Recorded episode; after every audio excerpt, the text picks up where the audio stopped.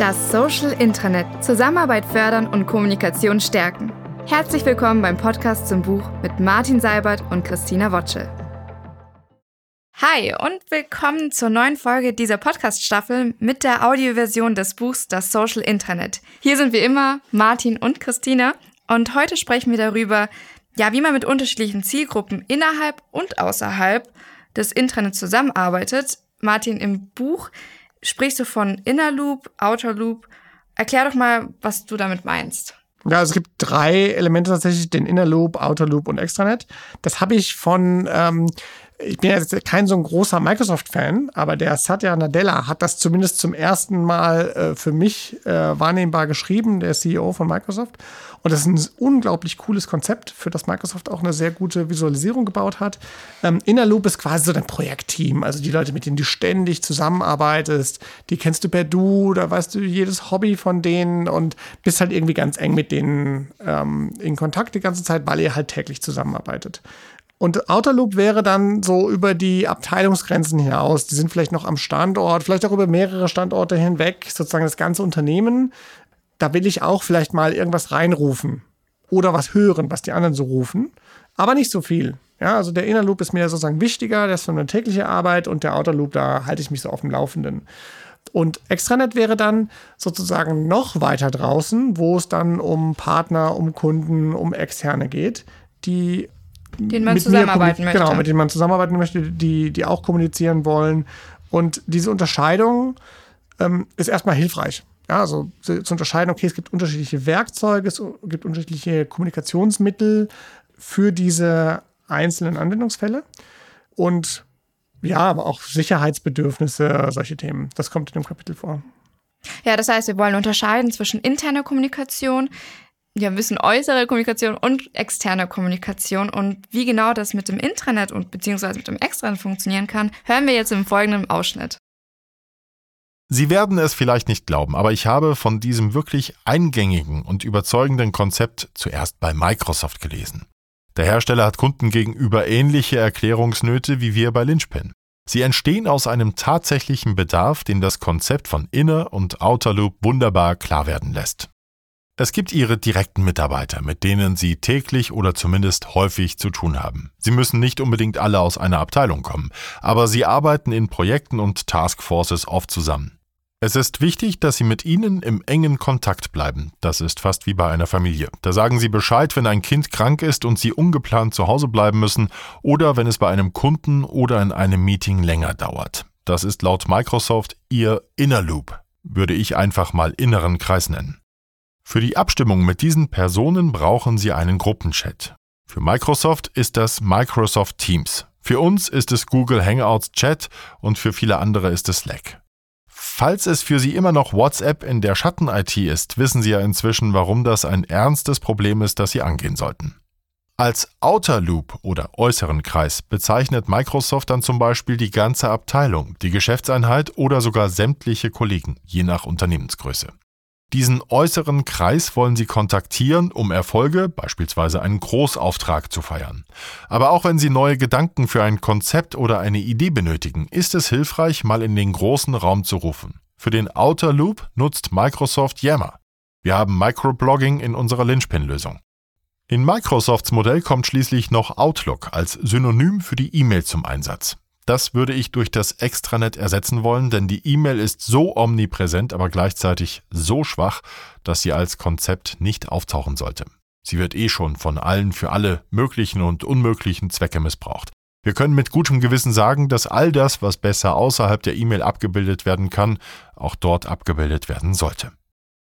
Wichtig ist allerdings das Wort besser. Wenn etwas an anderer Stelle mit einer anderen Technologie nicht besser abgebildet wird, setzt sich die E-Mail aufgrund ihrer Vormachtstellung eh durch. Die E-Mail braucht keinem erklärt zu werden und niemand muss sie in irgendeinem Konzept verorten. Sie ist eingewoben in unsere täglichen Abläufe und klebt an ihnen. Wir sind auf der Suche nach der Magie, die dabei hilft, sich von ihr zu lösen und den Anwendungsfall dauerhaft anderswo besser abzubilden. Warum Microsoft auf die Mail setzt, ist einfach erklärt. Sie haben das Problem, dass die Kunden nicht verstehen, warum es Outlook, Yammer und Microsoft Teams gibt. Und die Frage ist auch nicht aus der Luft gegriffen, da die Produkte im Hinblick auf ihre Nutzungsszenarien diverse Überlappungen aufweisen. Im konzeptionellen Ansatz passt Extranet statt Outlook meines Erachtens besser. Zwar können Sie per E-Mail wirklich jeden erreichen und erschreckenderweise gehören hier inzwischen teilweise auch Maschinen und Bots dazu. Aber in unserem Kontext der regelmäßigen Zusammenarbeit interessieren uns die paar Mails mit Fremden wenig. Sie verursachen nicht viel Zeitaufwand. Die paar Mails lenken die meisten Kollegen nicht oft und lange ab. Die Kommunikation mit den Kunden hingegen nimmt zu Recht viel Raum ein und das sollte ein virtueller Raum sein, den Ihre Organisation für Kunden bereitstellt. Ein solches Extranet ist quasi ein Intranet für Sie und Ihre Kunden, Lieferanten, Partner, Interessenten, Bewerber. Mir ist nicht ganz klar, ob das Thema Extranet für unsere Kunden zum Themenkomplex Intranet gehört oder nicht. Für viele ist es etwas anderes, weil ein Extranet in der Regel aus der Kundenbetreuung und dem Vertrieb herausgesteuert wird, während das Intranet zumeist bei Unternehmenskommunikation, Personal oder Marketing daheim ist. Die technologischen Anforderungen sind aber ähnlich und es gelten auch ganz ähnliche Voraussetzungen und Argumente. Die Einführung eines Intranets ist zumeist eine Maßnahme, die auf ein Problem im Hinblick auf Zusammenarbeit, Information, Abstimmung, Transparenz und/oder Auffindbarkeit zurückgeht. Die Einführung eines Extranets dagegen fußt häufig auf dem Wunsch, bestimmte Potenziale zu nutzen. Es ist ziemlich ernüchternd, dass Probleme tendenziell so viel Aufmerksamkeit erhalten und Potenziale so wenig. Dabei sind der Nutzen und die Wirksamkeit eines Extranets noch viel schneller und einfacher herzustellen als bei einem Intranet. Natürlich braucht auch ein sehr gutes Extranet die Mitarbeit und aktive Beteiligung der Kunden, aber durch ihre eigene interne Arbeit können sie dafür gute Voraussetzungen schaffen, indem sie die relevanten Informationen für den Kunden abrufbar machen. Und hier meine ich keine automatisierten Schnittstellen zu ERP oder CRM-Systemen. Natürlich ist es toll, wenn der Kunde automatisch auf alle Angebote, Aufträge, Rechnungen und sonstigen Prozesse zugreifen kann. Aber schon ein zentraler Ort für die Kommunikation und die Dokumentation der Geschäftsbeziehung ist gerade mit Geschäftskunden B2B sehr wertvoll.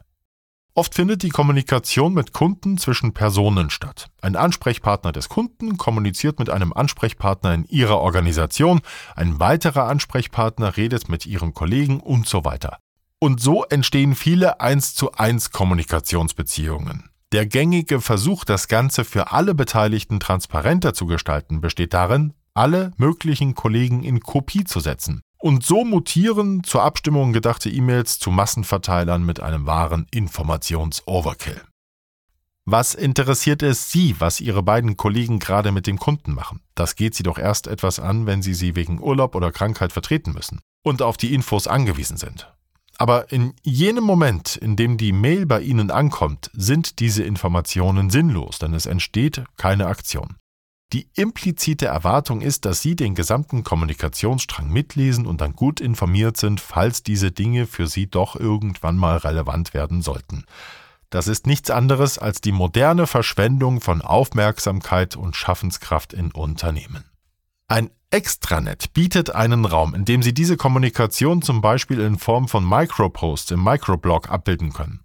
Wer interessiert ist, folgt und alle anderen werden nicht mit Push-Nachrichten behelligt. Wenn Sie dann doch mal in die Verlegenheit kommen, sich über den aktuellen Stand in einem Projekt oder bezüglich der Kommunikation mit einem Kunden informieren zu müssen, können Sie das bequem in dessen Extranet-Bereich tun.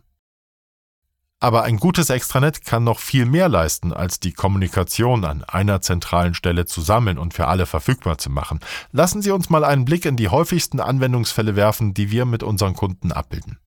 Natürlich nutzen wir regelmäßig Seiten mit Dateianhängen. Dabei handelt es sich unter anderem um Angebote, Aufträge und Rechnungen. Das kann unser ERP-System bisher noch nicht leisten, weshalb wir den einfachen Weg gehen und die Infos manuell bereitstellen. Den Service erhalten nur die Kunden, denen das wichtig ist und die wir so intensiv betreuen, dass sich das auch lohnt. Solche Kunden erhalten oft auch Budgetübersichten, Ausblicke für das nächste Jahresbudget und Rückblicke in die Vergangenheit, um selbst besser planen zu können. Mit vielen Kunden tauschen wir über das Extranet Konzepte aus. Wir erarbeiten ein paar Ideen auf einer Wiki-Seite und teilen diese mit den Ansprechpartnern, die wiederum selbst Änderungen vornehmen, bis das Konzept einen Reifegrad hat, den wir gemeinsam für entscheidungsfähig halten. Das ist eine sehr gute Form der Zusammenarbeit, weil jeder im Team jederzeit Zugriff auf diese Inhalte hat und die Beobachtungsoption der Wiki-Seiten auch Stakeholdern und nicht direkt involvierten Projektteilnehmern die Möglichkeit eröffnet, sich bei Bedarf schnell informieren zu können. Die Arbeit an Konzepten mit Texten und Diagrammen ist eine der zentralen Tätigkeiten, die wir mit Kunden gemeinsam durchführen. Wir nutzen das Extranet auch mit Microblog-Timelines, um das Projektstadium und kurzfristige Entwicklungen schnell und unkompliziert festhalten zu können. Im Extranet betreiben wir darüber hinaus eine Art Top-Down-Kommunikation für unsere Kunden und Partner. Dort kündigen wir Events an, verbreiten Nachrichten und hinterlegen Informationen, die für alle Kunden interessant und relevant sind. In diesen mit allen Kunden gemeinsam geteilten Bereichen können die Ansprechpartner auch untereinander in Kontakt kommen und sich innerhalb und außerhalb der Plattform austauschen. Falls Sie aber, aus welchen Gründen auch immer, einen direkten Austausch zwischen Ihren Kunden und Partnern nicht wünschen, gibt es technische Möglichkeiten, das zu unterbinden. Noch wichtiger als die einzelnen Anwendungsfälle an sich ist mir die Tatsache, dass wir unseren Kunden eine Art Heimathafen und erste Anlaufstelle bezüglich unserer Zusammenarbeit anbieten. Lieber Kunde, hier findest du sämtliche Informationen, die zu unseren Projekten gehören. An der einen oder anderen Stelle mag es aufwendig sein, die zahlreichen Infos zu pflegen. Und als wir damals angefangen haben, das Extranet zu entwickeln, hat es fast eine Stunde gedauert, einen Bereich für einen Kunden überhaupt erst vorzubereiten, ehe die Kollegen dann anfangen konnten, die relevanten Infos einzustellen. Heute ist das dank der Space Privacy Erweiterung und des Blueprint Creators in Confluence eine Sache von Sekunden. Und es besteht auch keine Gefahr mehr, irgendwelche Fehler zu machen, die dazu führen, dass versehentlich ein Kunde einen anderen Kunden via Profil sehen oder sogar auf geschützte Inhalte zugreifen kann. So eine Heimat für die Zusammenarbeit hat auch den Vorteil eines Bindungseffekts. Die meisten unserer Konkurrenten bieten eine solche Anlaufstelle nicht. Das bedeutet auch, dass ein Kunde, der nicht mehr mit uns, sondern mit einem Marktbegleiter arbeitet, auf diesen Service und die damit verbundene zentrale Verfügbarkeit sämtlicher Informationen verzichten muss. Jede Investition, die ich in einem Kundenbereich tätige, fühlt sich für mich doppelt gut an. Einerseits ist es natürlich ein Dienst am Kunden, der ihm hoffentlich positiv auffällt. Andererseits ist es eine langfristige Investition in die Kundenbindung. Und dieser Aspekt motiviert mich besonders, weil daraus bei einer intensiven und längeren Zusammenarbeit ein fast unfairer Wettbewerbsvorteil erwächst. Wir haben schon Kunden gesehen, die uns gebeten haben, den gemeinsamen Extranet-Bereich zu exportieren, damit sie ihn an anderer Stelle importieren können. Ein anderer Kunde hat das Extranet-Konzept selbst umgesetzt und uns dann als Lieferant in diesem System arbeiten lassen, um dem Login-Effekt zu entgehen. Es ist mir an dieser Stelle wichtig, die positive Seite der Kundenbindung noch einmal zu unterstreichen. Ein Lebenspartner kennt sie irgendwann so gut, dass er ihre Präferenzen ohne ihre Anwesenheit vertreten kann. Genauso ist es mit einem Dienstleister. Ein gemeinsamer Extranet-Bereich mit einer Wissenssammlung ist nur ein Abbild dieser Bindung. Die Bindung besteht so oder so zum Vorteil beider Seiten, das ist allen bewusst. Doch durch ein Extranet wird die Wirkung ein bisschen verstärkt und das ist sehr wertvoll, gerade bei Kunden, für die man nicht nur eine Extrameile, sondern auch einen extra Marathon laufen würde. Lassen Sie sich das mal durch den Kopf gehen. Meistens steht das Thema Extranet nicht direkt auf dem Zettel des Intranet-Teams. Das ist schade, weil so ein Projekt viel bringt, aber in der Regel nicht so stark umkämpft und daher relativ leicht zu besetzen ist. Das ist taktisch im Hinblick auf die Wichtigkeit der Projektgruppe vielleicht gar nicht so schlecht. Wenn wir über digitale Kollaboration reden, müssen wir auch über die Arbeit mit Dateien, über Korrekturschleifen, über Abstimmungen und über die Kommunikation rund um Änderungen sprechen. Das passt ganz prima zu den Diagrammen, über die wir vorhin schon diskutiert haben, weil auch hier oft visuell gearbeitet wird. Aber lassen Sie sich von mir erstmal auf eine Baustelle entführen. Es ist staubig und dreckig. Wir stehen mitten in einem Rohbau und fragen uns, ob wir nicht auch so eine Feinstaubmaske haben sollten wie der Arbeiter mit seinem Bohrhammer dort hinten. Was hat der Bauleiter gerade gesagt? Es ist einfach zu laut hier, um sich zivilisiert zu unterhalten. Aber was wollen wir hier eigentlich? Warum tut sich die ganze Gruppe an Schlipsträgern das hier an? Letztendlich geht es um Entscheidungen, die hohe Kosten nach sich ziehen können. Es geht um Kontext. Wer vor Ort ein Problem begutachtet, versteht es besser. Das wissen wir intuitiv. Und das stellt hier trotz Lautstärke und Staub und Kälte keiner in Frage. Wir zerstören mit den obligatorischen Bauhelmen geflissentlich unsere Frisur und dennoch hat noch nie jemand so etwas im Büro besprechen wollen. Denn hier kommen alle Probleme physisch zusammen. Hier können wir eine schräge Mauer und ein Bauteil, das nicht passt, direkt ansehen. Hier sehen wir es, wenn jemand gepfuscht hat. Und selbst wenn wir am Reißbrett fehlerhaft geplant haben, fällt das dem Bauleiter spätestens bei oder kurz vor der Umsetzung auf. Und dann bilden wir mal wieder so eine Elefantenrunde und besprechen das Problem vor Ort. Der Hintergrund ist so klar wie einfach. Hier kommt alles zusammen. Die Handwerker sind da, hier wird gearbeitet, hier entsteht die Wahrheit. Hier werden Workarounds implementiert. Kein Mensch schickt auf eine Baustelle Briefe mit langen schriftlichen Anweisungen, was gemacht werden muss. Das würde sich der Handwerker vermutlich nicht mal ansatzweise durchlesen. Und damit kehren wir an unseren Computerarbeitsplatz zurück. Da arbeiten wir leider tagtäglich so. Wir beschreiben Änderungen an Dokumenten, Entwürfen, Designvorschlägen, Software, Prototypen, Websites und Marketingkampagnen in Textform und schicken die Wünsche per Mail an unsere Kollegen. Das ist so üblich wie blöd. Eigentlich stimmt daran gar nichts. Alles daran ist falsch, aber der Reihe nach. Der Grund für die E-Mails ist schlicht Alternativlosigkeit. Wir wissen gar nicht, wie wir es anders machen sollten.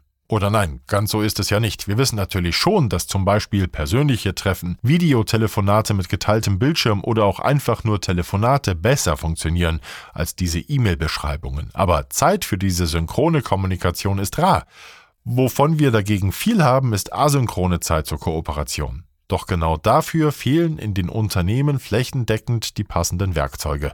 Genau hier kann ein gutes Intranet ansetzen. Ein modernes Intranet kann Dateien aller Art beherbergen und die Zusammenarbeit in Form von Diskussionen im direkten Kontext dieser Dateien ermöglichen. Das bedeutet, dass Sie etwa eine PowerPoint-Präsentation ins Intranet hochladen, wo diese als Vorschau dargestellt wird. Nicht falsch verstehen, Sie laden nicht etwa die Datei wieder herunter und öffnen sie mit dem auf dem Computer installierten Programm, sondern sie wird auf der Web-Oberfläche direkt angezeigt. Ein großer Vorteil besteht darin, dass Ihre Kollegen diese Desktop-Software gar nicht selbst installiert haben müssen. Und der für unseren Zusammenhang entscheidende Vorzug ist, dass Sie und Ihre Mitarbeiter auf dieser Webvorschau punktgenau im Kontext Notizen sowie Erwähnungen hinterlegen können. Ed Karl, das ist doch veraltet, wir müssten doch von XYZ sprechen, oder? Dieser eine Satz reicht aus. Und hier hat ein modernes Intranet-System der klassischen E-Mail viel voraus. In der Intranet-Version können Sie sich die ganzen Kontextinformationen sparen, denn anhand der Markierung im System weiß Karl sofort, was Sache ist. Anhand dieser Beispiele erkennen Sie, dass es viel weniger Worte und natürlich auch weniger Zeit braucht, um Änderungswünsche an Dingen wie einer Präsentation oder einem Layout-Vorschlag für eine Website zu kommunizieren. Aber die paar Sekunden Unterschied machen den Braten doch auch nicht fett, finden Sie? Eigentlich würde ich Ihnen zustimmen, aber es sind ja nicht die 30 Sekunden Arbeit an sich. Der Tag Ihrer Mitarbeiter besteht ja nicht aus acht Stunden gleichmäßig verteilter Schaffenskraft. Per Mail dauert es nicht nur 30 bis 90 Sekunden länger, eine solche Änderung zu kommunizieren. Entscheidend ist, dass es deutlich mehr Aktivierungsenergie kostet, eine solche E-Mail mit all den Kontextinformationen zu schreiben. Gerade wenn Sie nicht nur eine, sondern viele solche Änderungen haben, skaliert die Belastung stark. Die Folge ist in der Arbeitswirklichkeit oft, dass das Feedback unter den Tisch fällt. Es ist einfach zu aufwendig, diese Kleinigkeit zu melden. Kennen Sie das nicht auch? Eine Kollegin meldet dem Team einen Fehler und Ihnen fällt auf, dass Sie genau diesen Fehler ebenfalls schon entdeckt, aber bisher noch nicht offiziell kommuniziert haben. Das ist wirklich kein schönes Gefühl. Sie wussten, dass das korrigiert werden muss und Sie haben nichts gesagt und Monate später meldet es ein frustrierter Kunde. Ich will nicht verhehlen, dass auch ich immer noch solche Momente erlebe, trotz Intranet und Wiki und Dateivorschau und Inline-Anmerkungen. Das Feedback geben braucht eben weiterhin viel Energie und ich komme ja nicht zur Arbeit ins Büro, um Hinz und Kunst zu sagen, wie sie dieses und jenes verbessern können. Ich will selbst wirken und etwas schaffen. Das Feedback ist für mich persönlich oft so etwas wie ein Hindernis auf dem Weg zu einem produktiven Arbeitstag. Natürlich weiß ich, dass meine Rückmeldungen für viele Kollegen wertvoll sind. Ich habe viel Erfahrung und kann diese Erfahrung durch Rückmeldungen im Unternehmen teilen und meinen Wirkungskreis deutlich erweitern. Trotzdem suche ich diese Gelegenheiten nicht. Ich muss mir dafür extra Zeit nehmen. Ist es bei Ihnen nicht auch so, dass Sie Fehler und Verbesserungsvorschläge oft in den unpassendsten Momenten bemerken? Sie wollen gerade etwas ganz anderes machen und stellen fest, dass hier etwas geändert werden müsste. Ich will Ihnen zeigen, dass Feedback mit Kontext viel schneller und einfacher von der Hand geht. Es sollte so einfach wie möglich sein, Rückmeldungen zu geben. Das ist sicherlich auch eine Frage der Kultur. Wenn Feedback willkommen ist und Sie als Anwender auch mal einen Screenshot mit einer Anmerkung einfach in den Gruppenchat werfen dürfen, statt immer einen Vorgang in Jira oder eine strukturierte Rückmeldung geben zu müssen, steigt die Wahrscheinlichkeit, dass es viel Feedback geben wird. Teams, die viel Feedback super finden, und eigentlich sollten das alle Teams im Unternehmen sein, teilen ihre Konzepte und Ideen schon früh und visuell. Dann erhalten sie direkt im Kontext an der exakten Stelle des Layouts oder der Vorlage ihre Rückmeldungen. Auf diese Weise generieren unsere Teams für das Konzept einer kleinen Website mit drei, vier Unterseiten gut und gerne 20 bis 40 Hinweise und Anmerkungen. Bemerkenswert sind dabei die Qualität des Feedbacks und die Varianz hinsichtlich der Feedbackgeber. Wenn in unserem Intranet-Microblog jemand ruft, dass er zu einer Iteration gerne Rückmeldungen hätte, melden sich nicht nur diejenigen Leute, die mit viel Testing und Qualitätssicherung zu tun haben.